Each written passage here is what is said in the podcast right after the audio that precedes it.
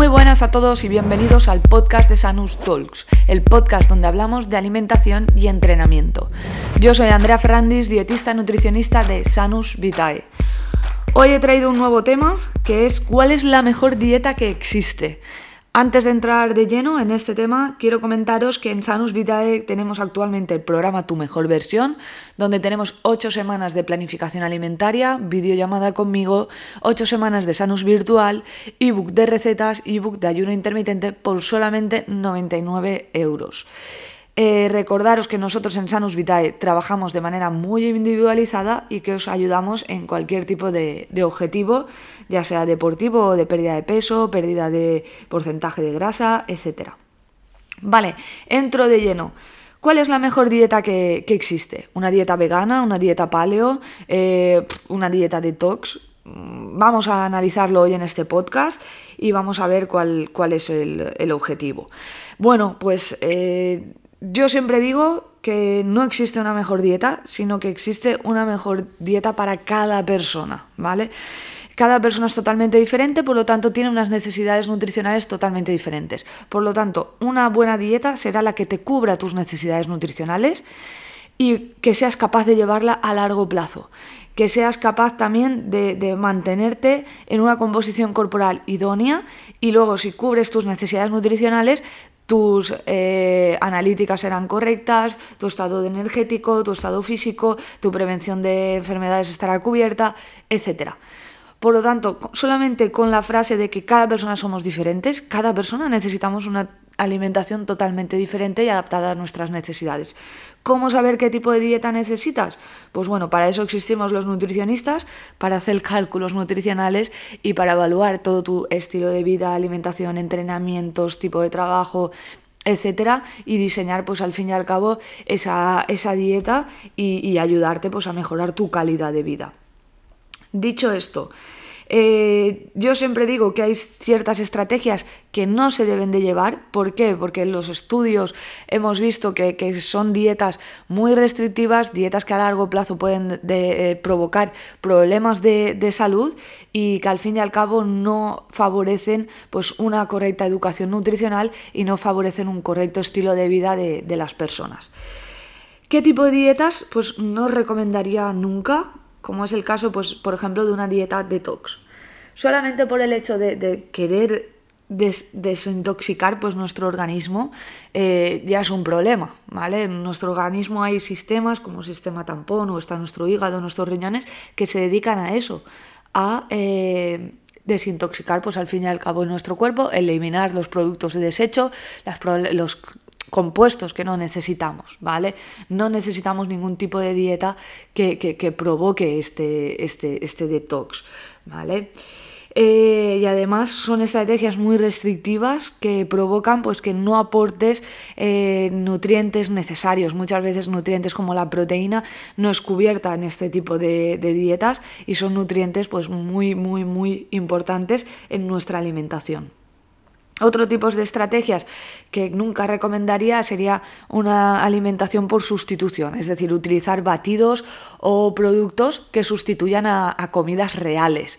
¿Vale? Este tipo de productos normalmente van cargados pues, de metales, de, altos en proteína o altos en fructosa muchas veces, altos en azúcares, que bien, son menos calóricos que igual una ingesta de comida, pero a largo plazo pues hace trabajar más el hígado, puede llevar mayores problemas de, salud o incluso no cubrir todas las necesidades de los nutrientes que, tienes y tampoco eh, ayuda a una buena educación nutricional y a que aprendas realmente cómo distribuir los nutrientes, cuáles son tus necesidades, eh, a cocinar, etcétera. Otro tipo de dieta que tampoco recomendaría nunca es las que dicen que solo debes de comer un tipo de alimentos. Por ejemplo, la dieta de la alcachofa o la dieta de la piña. Piña y pollo durante una semana. Bueno, ¿estamos locos o qué? ¿Vale? Necesitamos cubrir eh, nuestros nutrientes de manera habitual. Y es totalmente necesario pues aportarse de diferentes eh, grupos alimentarios. Hortalizas verduras frutas legumbres frutos secos etcétera. Para qué pues para nutrirte pues de todos los micro y macronutrientes que necesitamos. Esto no tiene ningún sentido. Y vuelvo a decir otro tipo de estrategia que no ayuda nada a la educación nutricional que es al fin y al cabo lo más importante. Bien ¿Qué dietas más o menos eh, cumplen con estas características de buenas dietas o dietas saludables? Pues aquí hablaríamos, por ejemplo, de una dieta vegana. Una dieta vegana puede eh, cubrir tus necesidades de nutrientes y puede cubrir tus necesidades energéticas, etc. En este caso solamente habría que suplementarse con B12, porque nuestro cuerpo no es capaz de sintetizarlo, sino que tenemos que ingerirlo mediante alimentación. Y alimentación pues de carne. Y al ser una dieta vegana que no comemos carne, pues no, no cubriríamos este, este micronutriente. Una dieta paleo también puede ser una dieta saludable y cubrir tus necesidades. Otro tipo de estrategia de alimentaria es de comida real, que es totalmente saludable y también cubre tus necesidades. Y también dieta como la del ayuno intermitente. Son cuatro tipos de estrategias, ¿vale? Que bien diseñadas eh, pueden cubrir tus necesidades de nutrientes y pueden ayudarte pues, a cualquier tipo de objetivo, ya sea pérdida de peso o pérdida de grasa, aumento de masa muscular, etc. Pueden ayudarte a mantenerte totalmente saludable, pero con una buena estrategia. Por ejemplo, una dieta vegana puedes comer eh, galletas Oreo. Sí, puedes comer galletas Oreo con una dieta vegana y esto no es saludable. ¿Vale? Entonces hay que analizar muy bien el tipo de, estrategia que vayas a llevar con el tipo de, dieta. Dicho esto, hay algunas características que siempre deben de cumplir estas dietas, ¿vale? Para considerarla una buena dieta o una dieta totalmente saludable, ¿vale? Lo primero de ello, si tu objetivo es perder peso, perder grasa, este tipo de dieta tiene que provocar un déficit calórico. Es lo más importante para conseguir perder peso o perder grasa, que es normalmente el 99% de los casos por los que empezáis una, una dieta. En segundo lugar, eh, este tipo de estrategia o este tipo de dieta debe de cumplir o es aconsejable que cumpla una serie de características. La primera de ellas, que tenga una adherencia, es decir, no empieces una dieta vegana si por tu estilo de vida es totalmente imposible que lleves este tipo de estrategia. Es muy complicado en um, ciudades como por ejemplo Valencia o, o, por ejemplo si vives en zonas más rurales, etcétera, llevar una dieta vegana saliendo a comer cuatro días a la semana por tu tipo de trabajo. Entonces este tipo de dieta no te va a provocar una adherencia y a largo plazo vas a tener que desistir no la empieces. Y he hablado de dieta vegana, pero puedo hablar de cualquier otro tipo de dieta. Una dieta muy, muy, muy restrictiva que no te ayude a llevarla a largo plazo, pues no es nada recomendable. Tienes que realizar cambios en tu alimentación que seas capaz de llevar a largo plazo y que sean cambios que duren para siempre. Otro de los objetivos o de las estrategias que se deben de cumplir es aumento del gasto calórico. Si quieres perder peso, eh, es súper importante eh, aumentar tu gasto. Y para esto incluye nuevos entrenamientos, incluye nuevos deportes, eh, mayor tiempo entrenando, etc. Es imprescindible si quieres perder peso. El déficit calórico, la adherencia y el aumento del gasto calórico. Otro de los puntos clave es el NIT, es decir, la actividad, o sea, el gasto calórico que realizamos durante nuestro día a día.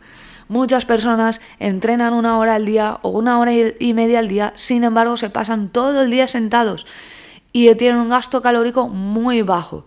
Esto hay que modificarlo. Ves caminando al trabajo, eh, para en una parada antes de metro o de, autobús para ir caminando, eh, intentan utilizar las escaleras.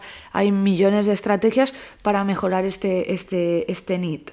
También puedes hacer pues largos paseos, aunque hayas ido a entrenar, pues el fin de semana que tenemos más tiempo, aprovechar pues para ir a la montaña o pasear por la ciudad, etcétera. Otra de las estrategias que debemos también de tener en cuenta si queremos perder peso es la ingesta de proteína. Muchas veces la olvidamos, pero es imprescindible para conseguir bajar de peso eh, una correcta ingesta y cubrir tus necesidades proteicas.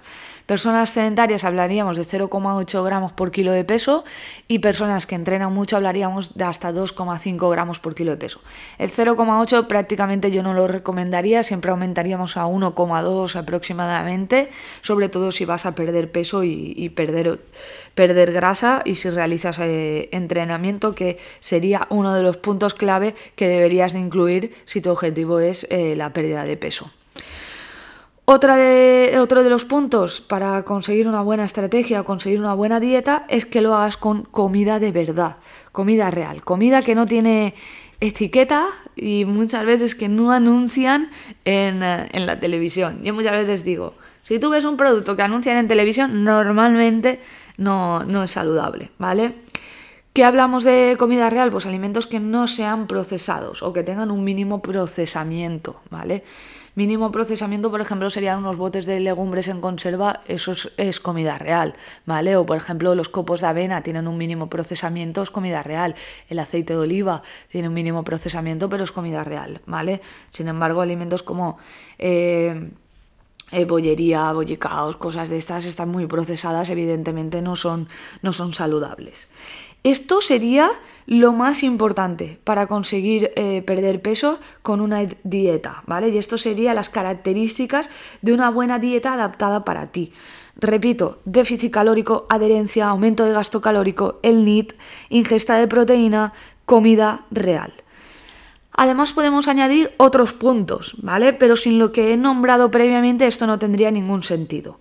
Ya para hilar más fino, eh, diseñaríamos pues una estrategia con, eh, con qué tipo de grasa o qué tipo de hidrato de carbono, si aumento más el contenido de grasa o aumento más el contenido de hidrato de carbono, etc. Por ejemplo, hay muchas personas que nos alimentamos con una gran ingesta de hidrato de carbono, yo por ejemplo, ¿vale? Entonces, realizar una dieta de pérdida de peso reduciendo mucho el hidrato de carbono, muchas veces eh, se nos va a complicar o nos va a ser más complicado pues llevar esa adherencia o llevar eh, ese estilo de vida que estamos acostumbrados. Por lo tanto, necesitaríamos una dieta más restrictiva en grasa que en hidrato de carbono. ¿Vale? Sin embargo, personas que tienen una baja ingesta de hidratos de carbono para llevar una buena estrategia, pues eh, sin embargo jugaríamos más con las, con las grasas, aumentaríamos más el contenido de grasa y mantendríamos bajo esa ingesta de hidratos de carbono. No importa si subimos una, bajamos otra, etcétera, ¿vale? Para conseguir este, este objetivo, sí que habría que ver y analizar pues, qué tipo de hidratos de carbono, qué tipos de grasas, cantidades, etcétera. Otro de los puntos que podemos también jugar o que podemos analizar es el momento de la ingesta, ¿vale? No es tan importante para conseguir este objetivo, pero si queremos hilar fino, hilar fino hablo pues de personas que ya tienen un bajo porcentaje de grasa, por ejemplo las mujeres un 17% o hombres con un 4, un 5, un 6% de, de grasa, eh, ya hilaríamos fino pues diciendo pues esto lo tienes que comer justo antes de entrenar, esto después de entrenar, esto en tal momento, ¿vale? ahí hablaríamos de en qué momento ingerir cada tipo de alimentos. Pero repito, este tipo de estrategias no son imprescindibles y primero tienes que cumplir los seis puntos que he nombrado antes. Otro tipo de estrategia que podríamos llevar a cabo para conseguir este déficit calórico sería un ayuno intermitente, pero previamente tendrías que cumplir todo lo anterior. Estamos recibiendo ahora muchas personas en consulta que quieren una estrategia de ayuno intermitente y cuando analizamos su estilo de vida no cumplen todo lo anterior, es decir, no cumplen una ingesta de comida real, eh, no cumplen una correcta ingesta de proteína, no son personas que se mueven, eh, no son personas que entrenan y esto es un problema, ¿vale? Para comenzar un ayuno intermitente yo siempre voy a recomendar que lleves a cabo pues ya un estilo de vida saludable, un correcto entrenamiento, un buen NIT, una correcta ingesta de proteína, que tu alimentación sea saludable, que tengas una adherencia a ese estilo de vida, etc. Bien, voy a resumir para acabar. ¿Cuál es la mejor dieta que existe? La mejor dieta que existe es aquella que puedas llevar a largo plazo y que cumpla una serie de características, es decir, que cubra tus necesidades nutricionales, que seas capaz de llevarla a largo plazo y que te mantenga pues unos buenos niveles de analíticas, etcétera, con una correcta energía, que te ayude a llevar tu estilo de vida y tu día a día. Para conseguir una pérdida de peso o pérdida de grasa hay que cumplir una serie de características. Déficit calórico, adherencia, aumento de, gasto calórico, un correcto NIT, ingesta proteica y la comida que sea real. Para hilar un poco más fino, hablaríamos pues de qué tipos de hidratos de carbono o grasas debes de elegir, el momento de la ingesta y podría caber la posibilidad de realizar un ayuno intermitente. Hasta aquí el capítulo de hoy. Espero que os haya gustado. Cualquier tipo de duda podéis preguntarme, ya sea por redes sociales a arroba Andrea Ferrandis o también enviarme una nota de, audio que estoy preparando podcast para, resolver muchas dudas que me vais enviando. También quería saludar a todos aquellos que, me habéis escrito comentando que muchas veces os acompaño en vuestros viajes de, coche con el, con el podcast, así que un abrazo muy grande a todos los que, los que me acompañáis. Bueno, los que os acompaño. Y nada, dicho todo esto, eh, cualquier duda, como ya he dicho, arroba Andrea Ferrandis o también arroba Sanus Vitae. Un abrazo a todos y muchas gracias por estar ahí escuchándome.